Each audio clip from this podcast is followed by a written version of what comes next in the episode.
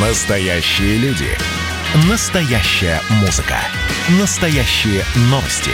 Радио «Комсомольская правда». Радио про настоящее. 97,2 FM. эм.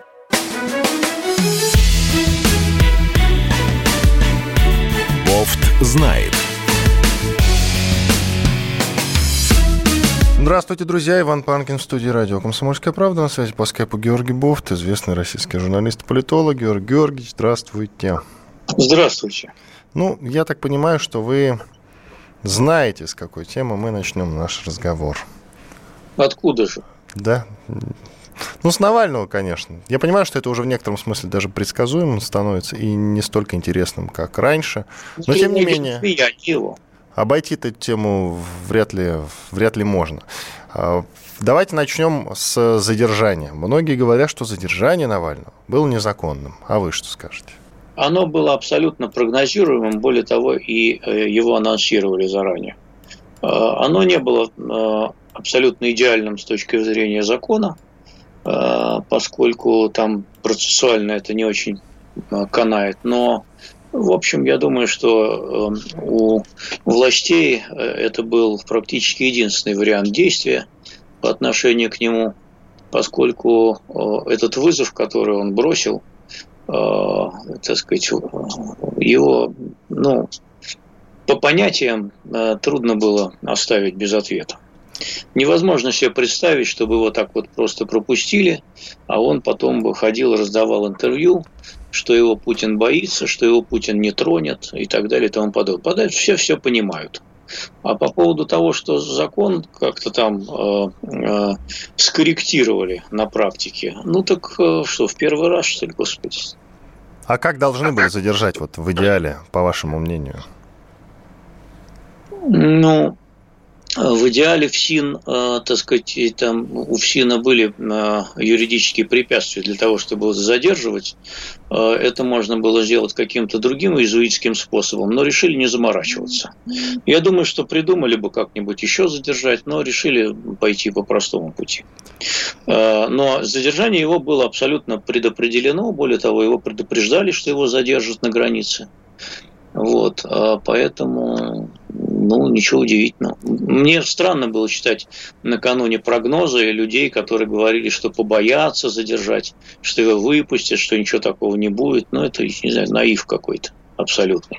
Итак, задержание произошло на основании постановления начальников СИН по Москве, согласно которому Навальный был объявлен в розыск за систематические нарушения условий испытательного срока. На данный момент он арестован на 30 суток. Соответственно, по истечении этого срока уже ему впаяют какой-то другой срок. Вот, кстати, насчет прогнозов. У вас есть прогноз, сколько дадут Навальному? Ну, мне кажется, что реальный приговор весьма реален, извиняюсь за тавтологию. Ну вот мой наш общий коллега Николай Сванидзе назвал цифру 10. 10 лет ему дадут. Не, 10, 10 не дадут. Э, там же вот по Ифраше сколько его? Три с половиной года ему дали. Вот если Условка, заменять... да. У него две условки, по-моему. Ну, вот если по Ифраше заменять э, три с половиной года, то и три с половиной года могут и дать. И, соответственно, где-то через год по УДО. Ну, что торопиться с УДО-то? Но это не такой, не, не железобетонный прогноз. Я не исключаю, что и все еще обратно переиграют, еще что-нибудь придумают. Э, с Навальным вообще такой особый случай, конечно. Но в то же время он откровенно нарывался и нарвался в результате. С чем связано его решение вернуться в Россию, несмотря да, на вот, предсказуемость его задержания? Э, с достаточно высокой степенью самоуверенности. Э, он был, мне кажется, достаточно уверен в том, что с ним ничего не сделают.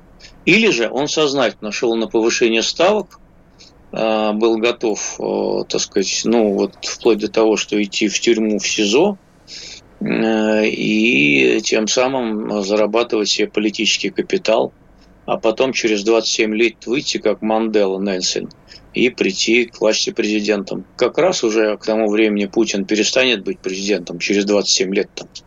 Вот э, он сможет тогда занять его место, он так думает. Ну, это, конечно, хорошая ирония с вашей стороны насчет 27 лет. Ну, Мандел сидел именно 27 ну, лет. Ну да, там около 30 он сидел, действительно. Вот, но не будем сравнивать Навального и Манделу все-таки, мне да кажется, разные, цвета, разные категории. Цвета разного абсолютно по, по, по коже. Но там еще были причины, по которым э, Манделу выбрали все-таки в итоге президентом. Э, это связано немножечко вот с другими какими-то моментами, и Навальный, я думаю, не имеет... Мы же не он же, еще, он же еще не просидел 27 лет. Через 27 лет, может, он станет таким мифическим героем, что его вообще выберут не глядя. Поэтому почему не рискнуть? У всех свои игры в жизни. Ну ладно, э, доиграется еще. Вот Меркель призвала освободить Навального. Вообще уровень его популярности сейчас в мире, как вы считаете, действительно высок? Или это все политические заявления от э, лидеров других стран? Ну, просто ради того, чтобы что-то сказать.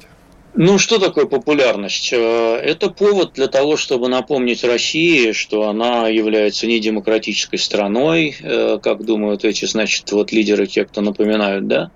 Это повод, э, так сказать, оказать какое-то давление, это механизм этого давления, так сказать, инструмент давления и так далее. Но, с другой стороны, чем чаще и громче и резче будут звучать эти призывы и даже требования освободить Навального – тем сложнее это будет сделать.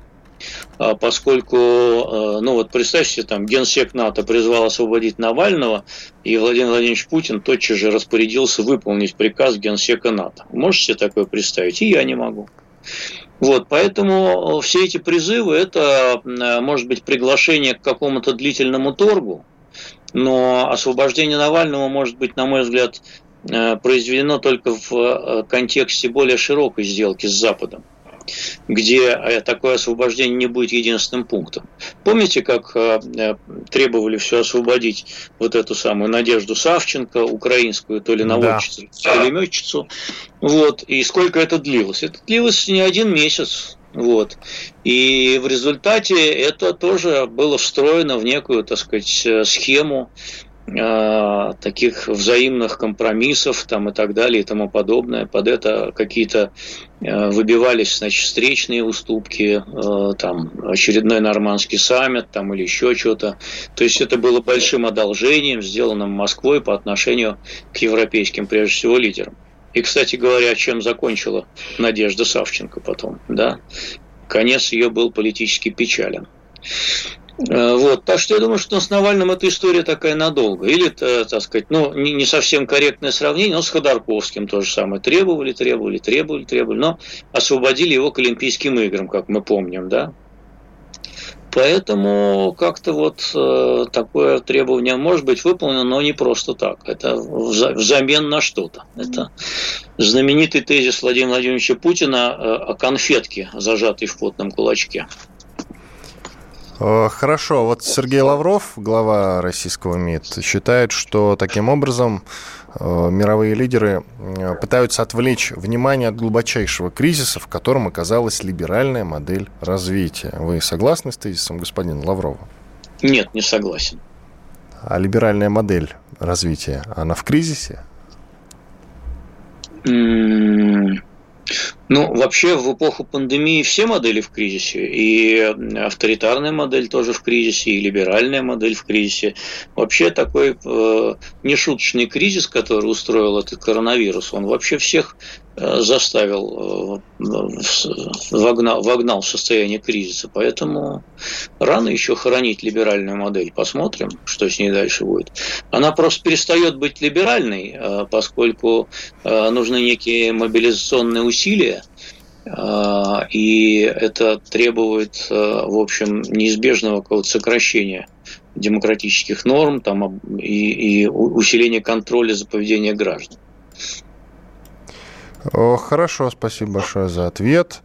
Что касается фильма, который выпустили коллеги Навального, ФБК, фонд по борьбе с коррупцией, я его называю так называемый фонд. Вы вот с этим не согласны? Вы считаете, что это реальный фонд по борьбе с коррупцией? Нет, я должен сказать, что это фонд, который внесен э, Минюстом в список НКО, которые исполняют функцию иностранного агента. И вы тоже так же говорите, потому что это положено вот этот речитатив произносить. Угу. Ну хорошо, ну если вы считаете, что положено, ладно, пусть будет так, пусть по-вашему. Фильм-то вы посмотрели, который называется «Дворец Путина»? Нет, я не смотрел. А чего это так, Георгий а, Мне достаточно было пересказов э, вот, э, о том, что там показано. Ну что, два часа смотреть? Ну, дворец. Ну, такой э, помпезный. Ну, золото там везде. Вы, ну, вы еще... хотели сказать безвкусный абсолютно. Нет, я не сказал так. Я сказал, что как бы, ну, у каждого свой вкус. О вкусах же не спорят. Поэтому, тем более, что я не смотрел, чего буду критиковать. Я, э, помнится, был э, уже много лет назад э, в сочинской резиденции Путина вот, и видел там изнутри интерьера. Не буду делиться значит, своими впечатлениями. Ну что, простой довольно там интерьер. Да, кстати говоря, такой простой. Мне, кстати, там одна вещь не понравилась, там был сад очень неухоженный. Вот, видите? Уже как-то да. не сходится, да, с текущей не картинкой от, от Навального? Уже как-то не сходится. Как-то вот садовник, по, по садовнику этот сад тосковал. тосковал. Ну да. Хорошо, спасибо. Георгий Георгиевич, сейчас давайте прервемся, еще про дворец поговорим. Там еще про винодельню надо отдельно поговорить. Путин-то пиво любит, а не вино. Иван Панкин и Георгий Бофт, известный российский журналист политолог. Я в студии радио «Комсомольская правда», он на связи по скайпу. Две минуты. После этого мы продолжим разговор. Оставайтесь с нами на радио «Комсомольская правда». Кто виноват и что делать, в нашей стране знает каждый. А вы попробуйте предсказать, что будет. Каждый четверг в 8 вечера по московскому времени главный редактор «Комсомольской правды» Владимир Сунгоркин делает прогнозы, как станут развиваться события. И у него это отлично получается. У нас очень сильная налоговая служба. Руководитель ее, господин Мишустин, это один из выдающихся управленцев. Ему бы возглавить правительство. Байден может победить с минимальным перевесом. И, скорее всего, они будут спорить, ходить в Верховный суд, доказывать. Карабах станет азербайджанской территорией, каковой она является по всем международному праву и, извиняюсь, по решениям, специальным решениям Организации Объединенных Наций. К лету исчезнет вся эта пандемия, и мы перейдем к нормальной жизни. И дальше я бы прогнозировал, будет огромный всплеск во всем, в экономике, в потреблении. Я предрекаю, что где-то уже к осени будет серьезный бум всего хорошего против всего плохого. Хотите знать, что будет? Включайте радиоприемники каждый четверг в 8 вечера по Москве.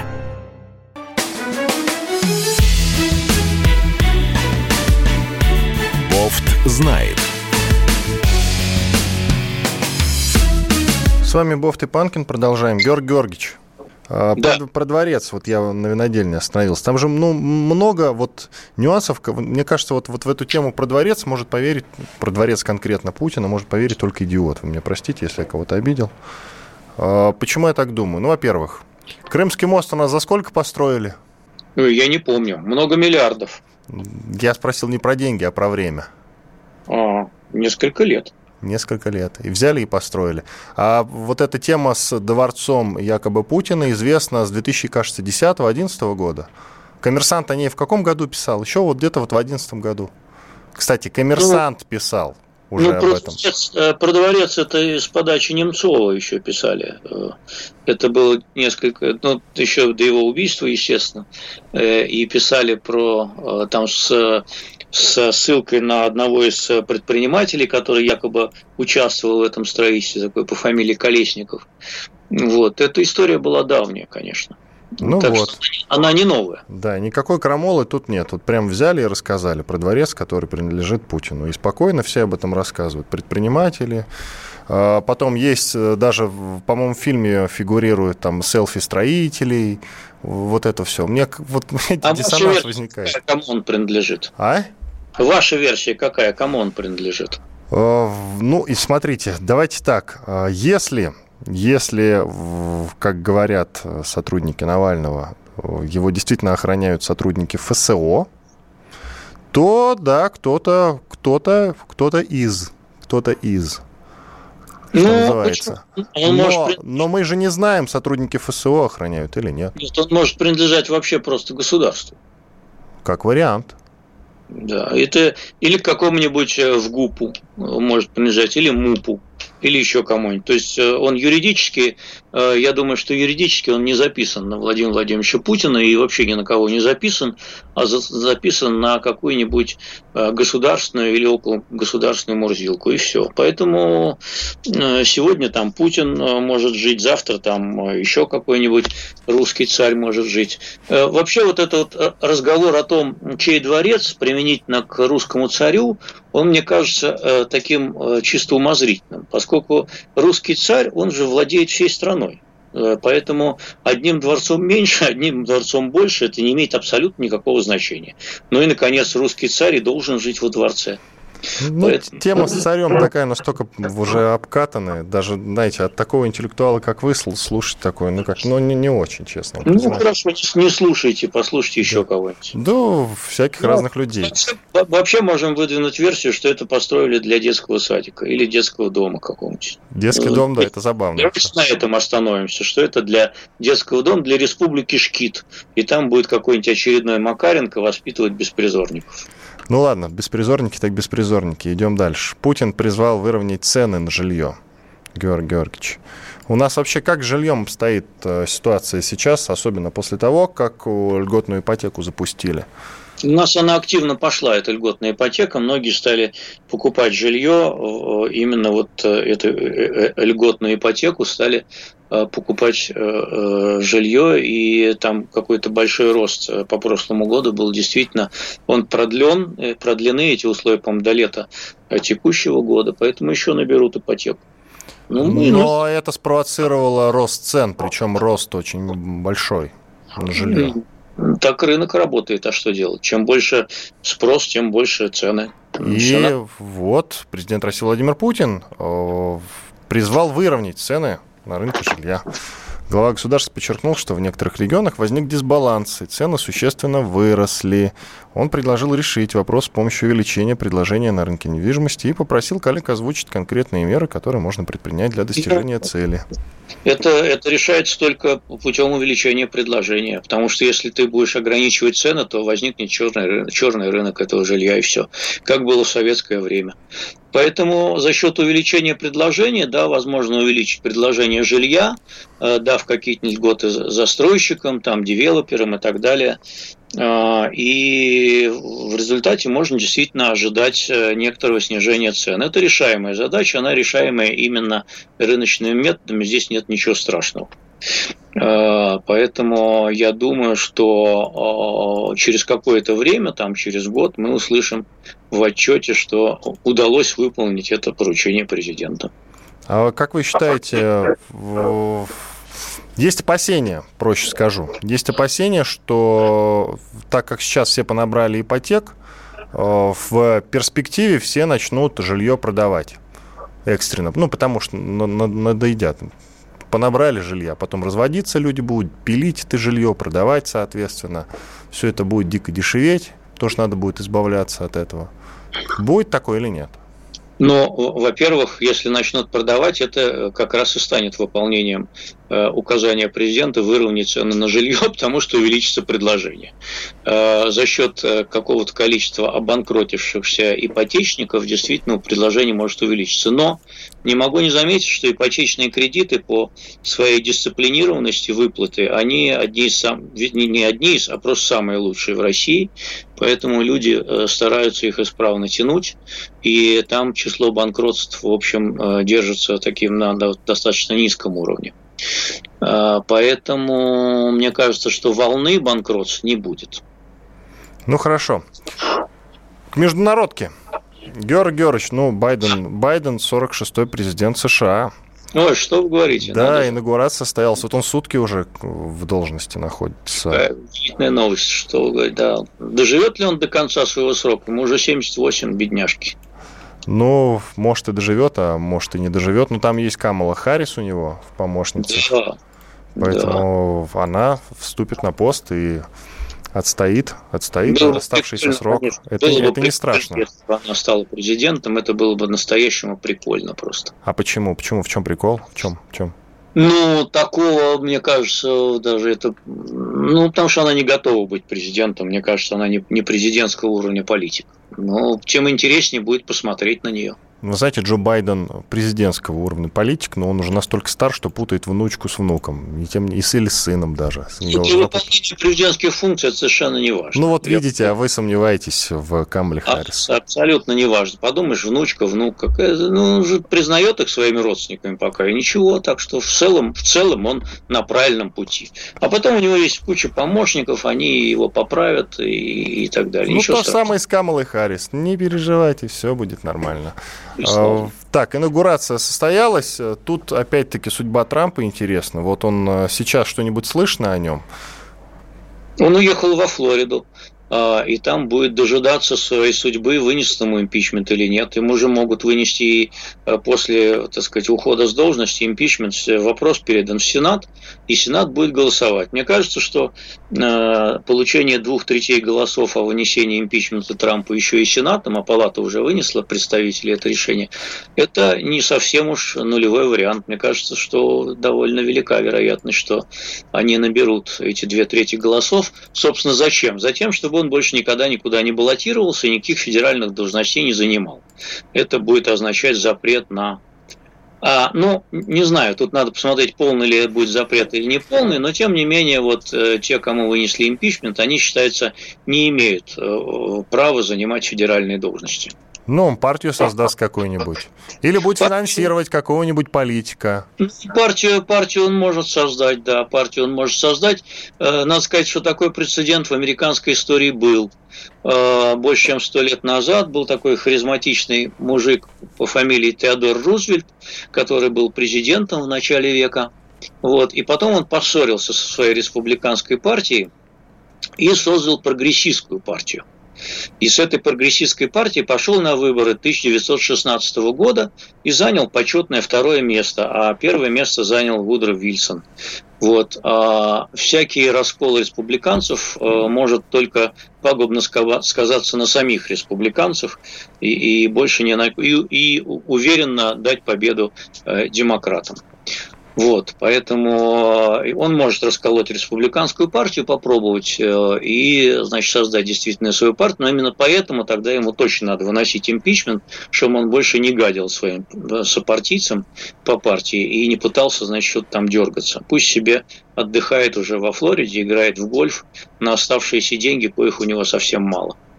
Да почему, а он бизнесмен, умеет зарабатывать, заработает как-нибудь. Он страшно прогорел на пандемии, и сейчас разрывают все контракты с ним. Это вообще кошмар, мне его жалко просто. А вам не жалко, вы жестокий человек, вам наплевать на Трампа. Ну да, меня только Алексей Навальный интересует, и его судьба. Да, что Навальный интересует, и все, вы его тайный агент, я знаю.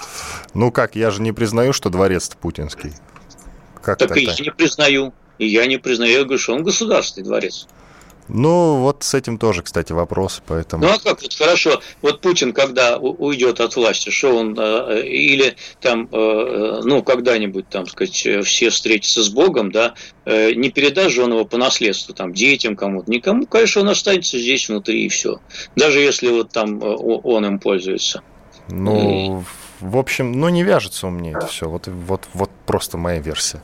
Ну, не сходится просто многие моменты. Там, если копать поглубже, как-то, ну, совсем безвкусно. Потом Путин и пиво не пьет, а там винодельня огромная. Тут тоже вопросы.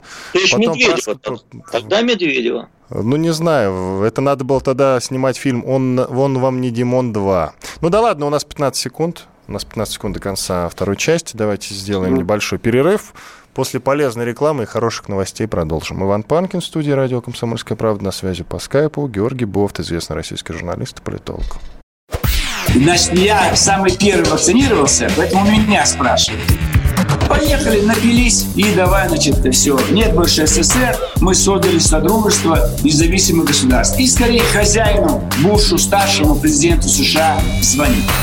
Назначьте везде русских, и многонациональные регионы были бы довольны. И дайте больше прав регионам и больше прав предприятий. Итоги с Жириновским. Каждую пятницу на радио «Комсомольская правда».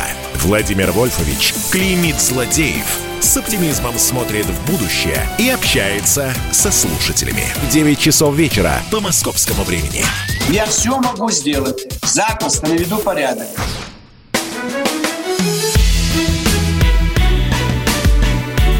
Бофт знает. Иван Панкин и Георгий Бофт, известный российский журналист и политолог. С вами по-прежнему. Георгий Георгиевич, давайте продолжим. А, так да. как Байден вот уже как сутки у власти в США, он начал, он подписал несколько важных документов. Например, начал процедуру возвращения США в Парижское соглашение по климату и ВОЗ, отменил запрет на въезд граждан из ряда мусульманских и африканских стран и э, прекратил строительство труб, э, да, прекратил строительство трубопровода Кейстон XL на границе с Канадой. Ну давайте по Парижскому соглашению по климату пройдемся и угу. потом вот интересен вопрос, э, это важный вообще момент или нет? Зачем Трамп оттуда вышел, зачем возвращаться? Ну, Трамп не любил вообще многосторонних международных договоров. Он считал, что Америка не должна себя ничем связывать. Вот. У, у Байдена зеленая повестка очень сильна. Э, он делает большой акцент на зеленую повестку. Он будет, э, так сказать, всячески бороться против углеводородной энергетики там, где это возможно. Поэтому в данном плане Э, он будет выступать заодно с европейцами в этом, в этом, э, по, по этому курсу, которые тоже хотят покончить с углеводородной энергетикой уже к середине века и не импортировать никакой газ больше, в том числе из России. Вот, так что это вот в этом русле. И что касается Всемирной э, организации здравоохранения, ну, то же, то же самое. Трамп не любил международные организации. Ну, вы же а... сами говорили, что они так себе отработали начало пандемии, и зачем им платить ну, деньги? Ну, я сейчас так говорю, а что это меняет? Я же не советник Байдена. Вот. Э, Америка платила до 40% взносов Всемирной организации здравоохранения, поэтому тамошние бюрократы безмерно рады то, что большой богатый американский дядюшка возвращается и будет им башлять и дальше, а они будут заниматься своей значит, бюрократической работой э, на более комфортных условиях. Ну и огромный приток э, мигрантов сейчас ждет Америку, я так понимаю, да? Да нет, это вовсе не значит, что они там будут все... Правила въезда они не э, либерализуют же, это просто, так сказать, эти люди имеют право обращаться за визами, а дадут им их или нет, это другой вопрос. Вот. Другое дело, что у Байдена есть в повестке такой пункт, как легализация а, нелегалов, которые находятся на территории США, а их 11 миллионов, и их могут всех легализовать и предоставить им статус и дать право голоса. И тогда республиканцам вообще не светит в обозримом будущем прийти к власти на президентском уровне. Ну, я вас понял, да, интересно. А что это за трубопроводка из Stone XL на границе с Канадой? Это тоже, тоже вот э, момент по борьбе с Э, совсем не очень полезным для природы, да? Ну, считается, да. Считается, что это экологически вредный такой э, проект. Это газопровод тянется из Аляски через провинцию Альберта канадскую. И он, по идее, должен был облегчить доступ канадских нефтепроизводителей на американский рынок. Вот. И по этому поводу в Канаде сейчас большая паника. И вот завтра вроде бы будет первый телефонный звонок, Байден позвонит Трюдо, и Трюдо наверняка будет жаловаться ему на это решение, поскольку там много полетят рабочих мест канадских и так далее. Ну, там, в общем, занятость страдает. Что же касается доступа канадских нефтепроизводителей на американский рынок, то на самом деле угроза преувеличена, существующих трубопроводов еще хватит лет на 30, чтобы они э, туда э, и, дальше э, поступали, совершенно сбывали свою нефть, поэтому на нефтяные цены это существенного влияния не окажет. Ближайшие перспективы в отношениях с Россией. Вот что вы скажете на этот счет? Ближайшие перспективы в отношениях с Россией – это продление договора СНВ-3. Здесь и Москва, и Вашингтон хотят, в общем, нынешний Вашингтон хотят его продлить на год или два временно на нынешних условиях, хотя Байден раньше говорил, что готов и на автоматическое продление на пять лет, а затем мы вступим в длительные и нудные переговоры о том, на каких условиях заключать новые договоры с НВ-3 там 2.0 или СНВ-4 уже. И Америка, в принципе, не отступит от своей позиции, чтобы включить в этот новый договор новые виды российских вооружений типа гиперзвукового оружия. Байден тут будет настаивать на его включении. А вот э, на, на включении в договор Китая, я думаю, что Вашингтон настаивать уже не будет, поскольку это дело абсолютно бесперспективное. Да и стратегических вооружений у Китая, в общем, с гулькин нос по сравнению с нами, американцами. Итак, а на пост э, директора национальной разведки назначена женщина впервые в истории. Зовут ее Аврил Хейнс. И это, э, скажем так, первая кандидатура Байдена на пост главы вот этого ведомства. Сенат ее утвердил. И на чем она хочет сосредоточиться? Она, конечно же, хочет сосредоточиться на киберугрозе со стороны России. Ну что, не взломать нам больше американские головы? Ну, это модная тема. Это модная тема, и э, я думаю, э, возьму на себя такую наглость прогнозировать, что через, может быть, год, два, три, скорее три, чем год, э, мы придем с Америкой к некоему соглашению об ограничении гонки вооружений в киберпространстве. Э, и это будет неплохо это будет неплохо. Мы договоримся о каких-то правилах игры в этом самом киберпространстве, и чтобы, э, так сказать, ну, о каких-то правилах не нападения э, и, и так далее. Э, в принципе, это будет э, хорошо, если это удастся сделать. Пока э, это смелый прогноз, такой, я бы сказал, наглый, пока никаких предпосылок к этому со стороны Америки нет. А, мы э, раньше предлагали нечто подобное, а, вступить в переговоры на эту тему, но нас послали куда подальше. Это при Трампе было. Кстати, давайте переместимся в Германию. Там же тоже все очень интересно. Ну, во-первых, Меркель подтвердила, что не будет участвовать на выборах в, в этом году, в 2021 году. Чем это грозит э, российско-германским отношениям? Ничем плохим это пока не грозит. Ну, а... я, я к тому, что у Путина с Меркель, в общем-то, хорошие отношения товарищеские. Ну и что, подружиться Там в Германии, в принципе, довольно крепкие, э, так сказать, интересы э, того бизнеса, который хочет развивать отношения с Россией. И сам по себе уход Меркель не нанесет сам по себе катастрофического удара по этим интересам, они довольно велики. Вот. Э, так что посмотрим.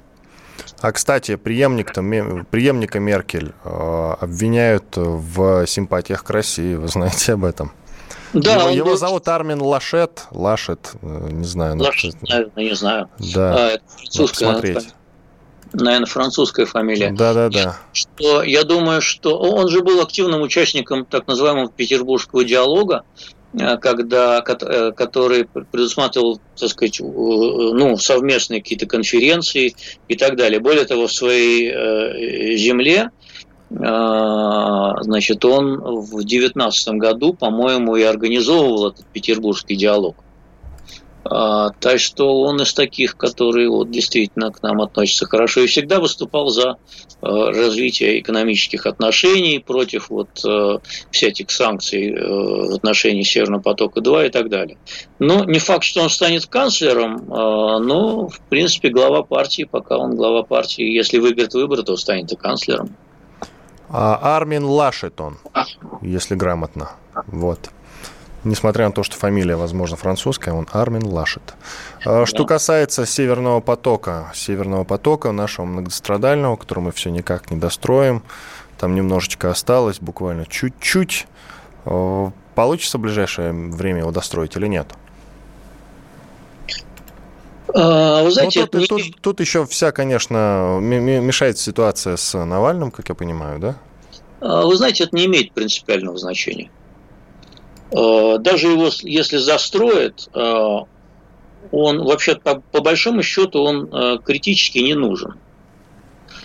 Потому что, например, представьте себе, что в Европе будет принято решение после того, как его достроят, что «Газпром» не имеет права монопольно использовать этот газопровод, а должен делить его с кем-нибудь. Это дополнительная головная боль. Э, кроме того, значит, для этого все-таки надо будет, для того, чтобы заполнить, надо будет все-таки отказаться от украинского транзита – а, а Европа хочет, чтобы мы этот транзит продолжали, чтобы кормить э, киевский режим своими транзитными деньгами. Вот, поэтому этот газопровод может потребоваться по большому счету тогда, когда вся газотранспортная инфраструктура на Украине накроется медным тазом ввиду своей гнилости и когда она прохудится окончательно, а ремонтировать ее станет не на что. Вот тогда-то они вспомнят об этом газопроводе. А так еще, в принципе, есть э, резерв для санкций против него, как до достройки, так и после достройки. И я думаю, что сейчас Байден займется тем, чтобы вырабатывать единую линию с европейцами по поводу того, что делать с этим газопроводом. А почему европейцы так боятся зависимости от российского газа? Ну, во-первых, не все боятся. Ну вот Германия, да, ну а и она разрывается тоже. А боятся в основном восточноевропейцы, поляки там, например, очень боятся, и они хотят от него отказаться уже через, по-моему, с 23 -го года уже полностью отказаться от нашего газа. Э, потому что они считают, что мы можем использовать это как средство политического шантажа. Батюшки. Это вам откуда не боятся. А мы будем в случае чего их э, шантажировать, как вы считаете? Это другой вопрос. Нет, но мы а. похожи а... на шантажистов такого уровня. Свойственно ли нам это, как вы считаете? Стоит ли нас действительно бояться в этом смысле? Европа никогда не поднимала этих вопросов до тех пор, пока э, несколько лет назад не начались российско-украинские терки на эту тему. И не случилось э, несколько перекрытий э, подачи газа на Украину из-за этих споров. Вот тогда они стали секунд. вопрос.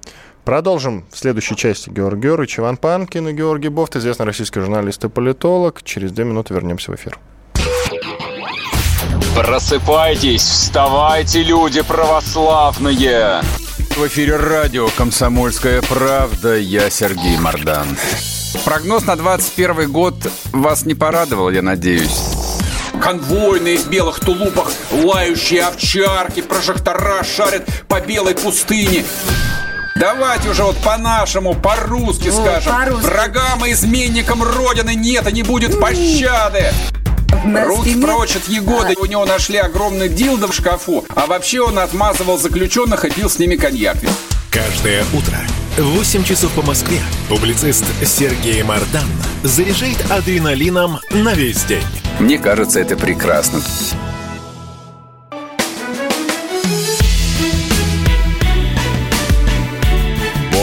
знает. Иван Панкин и Георгий Бофт, известный российский журналист и политолог. На YouTube застыла картинка. Георгий Георгиевич, вы слышите меня? Да, слышу. Чудесно. А знаете, застыла, кстати, очень интересный, э, на очень интересном эпизоде. Я вам даже сейчас отправлю скриншотик. Да, я не надо отправлять, я вы, видел. Вы видели, не надо отправлять. Ну, ну ладно. Хорошо, давайте продолжим. Георгий Георгиевич, очень интересная внутриполитическая тема, наша, русская. Партии «Справедливая Россия», Сергей Миронова за правду, Захар Прилепин и Патриот России Геннадий Семигина приняли решение объединиться, сообщил сегодня господин Миронов. А, положительное решение, как вы считаете? Ну, мне так кажется лично, да, потому что все-таки «Справедливая Россия» давно себя изживала, а тут такой ребрендинг, на мой взгляд, свежий, интересный, неплохой. Ну, не факт, что он взлетит. Не факт, что он взлетит, потому что э, оба эти проекта, «Патриоты России» и «За правду», они пока никак себя не, не проявили. И, ну... выступил, и «За правду» выступила весьма бледно на осенних выборах в прошлом году. Они взяли всего одно место в ЗАГС собрании из восьми где участвовали в выборах. Из восьми регионов взяли одно место. Вот, поэтому, ну и мне кажется, и могут быть еще внутренние терки между этими достойными мужчинами, а, у которых есть свои сильные амбиции, у каждого. Вот, они все будут местить на место Миронова, стареющего, вот, а он будет сопротивляться. Вы имеете в виду Захара Прилепина и Геннадия Семигина? Вот да. этих вот? Да. Ну, Захара Прилепина все знают, Геннадий Семигина не то чтобы все. Многие скорее не знают. Вот. И поэтому, мне кажется, у Захара Прилепина шансов побольше в этом смысле. Но это не факт, что он хороший политик. Ну а как вы оцениваете его на данный момент? Он много интервью раздает, есть возможность как-то оценить его? Я пока его оцениваю как плохого политика. А с чем это связано? Почему именно плохой политик? Потому что кроме лозунгов у него ничего нет. Лозунгов, причем весьма агрессивных, а, а кроме агрессии в политике нужно еще кое-что, кроме этого. А какие конкретно лозунги, если не секрет, вас смущают от Захара Прилепина? Да все. Но он же не кричит, пролетарии всех стран, объединяйтесь. Ну и так ну, далее. И вот, не, не, кстати, кстати, не, кстати, нет, да, вот если к сегодняшней повестке, Георг Георгиевич, если к сегодняшней повестке обратиться, он угу. не призывает э, людей, тем более малолеток, выходить на улицы, как э, где-то делает Навальный и его приспешники. А почему, почему мы его сравниваем с Навальным, я не понимаю? Ну, потому что Навальный сейчас э, по версии многих, по версии многих, оппозиционный политик номер один в России. Ну, хорошо, вы же его агент, поэтому вы так и говорите. А, у Захара Прилепина я не вижу пока никакой э, э, конкретной позитивной программы. Ругать Запад и кричать «мы за Родину» э, и, и «бей там богатеев, давай делить грабь награбленное», да, это не программа. Это гопота какая-то политическая, понимаете? Поэтому я пока не жду, что этот будет какой-то проект э, сверхудачный. Если они хотят выместить, заместить э, там э, стареющего Жириновского, ну хорошо, значит будут кричать как Жириновский молодой. Но я согласен с вами только в том, что от названия «За правду» оно довольно сомнительное, такое странное. Остальные что, не за правду получается, что ли? Остальные, вот. получается, нет. Ну да. И новая, значит, объединенная партия будет называться «Справедливая Россия за правду». Да. Вот это, вот это я нахожу смешным. И э, патриоты России нигде не фигурируют в названии. А то могли бы, э, там, я не знаю, патриоты России за правду и справедливую Россию. Вот, патриоты. Ну, тут как-то надо додумать по-интересному. Ну, посмотрим. Посмотрим. Пока рейтинг э, «Справедливой России» балансирует на грани прохождения 5% э, барьера в Думу. Я не думаю, что после присоединения этих двух ошметков партийных сразу рейтинг выстрелит на 20% в целом. Потом надо же собрать для «Единой России» значит, э, э, это самое, 45%, как дана установка уже. Там другим особенно места не останется. А, Они нов, должны... а новые партии-то вообще войдут в Госдуму в ближайшее я думаю, время? Что, я думаю, что, может быть, в порядке исключения один-два человека Э, получат мандаты по одномандатным округам, но вообще я не жду какого-то прорыва новых партий в эту Думу. Мне, мне кажется, принято решение сохранить четырехпартийный формат – вот они там уже все хорошо уселись и будут сидеть еще, пока все не помрут, эти лидеры, тогда будут искать новых. Ну, КПРФ, например, у них есть повестка, да, у них есть лидеры, есть кому, кому заменить э, Зюганова. Согласен. А, вот «Справедливая Россия» придумала какой-никакой ход, объединение с другими вот этими, как вы выразили, со шметками. У нас остается ЛДПР. Вот чтобы такой ЛДПР придумать. Давайте будем говорить правду. Это не справедливая Россия придумала ход, а это на Старой площади ей придумали этот ход. Думаете, а так бы Миронов и дальше сидел бы во главе своей партии, никого бы туда не пускал. А так ему придется бороться за лидерство в этой партии. Нафиг ему это надо на старости лет. Это за него придумали ход э, этот по строительству. А что касается Жириновского, то после его ухода, мне кажется, что ЛДПР ждут печальные времена, потому что там голяк просто э, по сравнению с ним на новых лидеров. Он не так давно заявил, что в 2024 году будет баллотироваться и станет президентом России. Совсем недавно сказал об этом. Это Он вам не шуточки. Это вам не шуточки. Говорит президентом России, и некоторые по приколу за него голосуют. Ну и вот в финале нашего сегодняшнего эфира у нас сколько остается времени? Полторы минутки. Давайте, конечно же, коротко, коротко, полторы минуты, э, скажем так, обсудим и объясним, что в ближайшие дни, дату называть не будем, выходить на улицу в, в, на пикеты в поддержку Навального все-таки не стоит, Георгий Георгиевич. Или вы пойдете? Да нет, конечно. Вообще он не мой герой. Ну, что вы, ей-богу, представили ну... с этим Навальным. Вы знаете, что в ТикТоке творится? Ну, я понимаю, что вы не зарегистрированы в этой социальной сети, но там мрак. Георгий Георгиевич, там мрак. Промыли ну, головы э, детям до бесконечности, серьезно. Я есть... не жду протестов в поддержку Навального, скажу вам честно. Потому что одно дело бузить в соцсетях, а другое дело метелиться с, э, значит, э, с, с Росгвардией. Но на московские, помните, протесты люди выходили все-таки? И потом были посадки. Да, были. То есть сейчас, сейчас, сейчас этого, вы считаете, сейчас, не будет? И сейчас будут, если выйдут. Это будет жесткий разгон. Ну вот пишут, например, в том же, хотя нет, 30 секунд уже остается, не успеваем, к сожалению. Ну ладно, в общем... А ну сходите, не... сходите, сходите. Я, я, я, не, не, я не пойду. Я хоть и агент, в кавычках, но я, я не пойду. Холодно на улице. Ну и правильно. Вот. Иван Панкин и Георгий Бофт были Спасибо. здесь, остались, я надеюсь, очень довольны, да, Георгий Георгиевич? Известный Спасибо. российский журналист и политолог, забыл проговорить, отдать должное. Все, угу. исчезаем ровно на неделю, в следующий четверг вернемся с новыми новостями. Всего доброго. Бофт знает.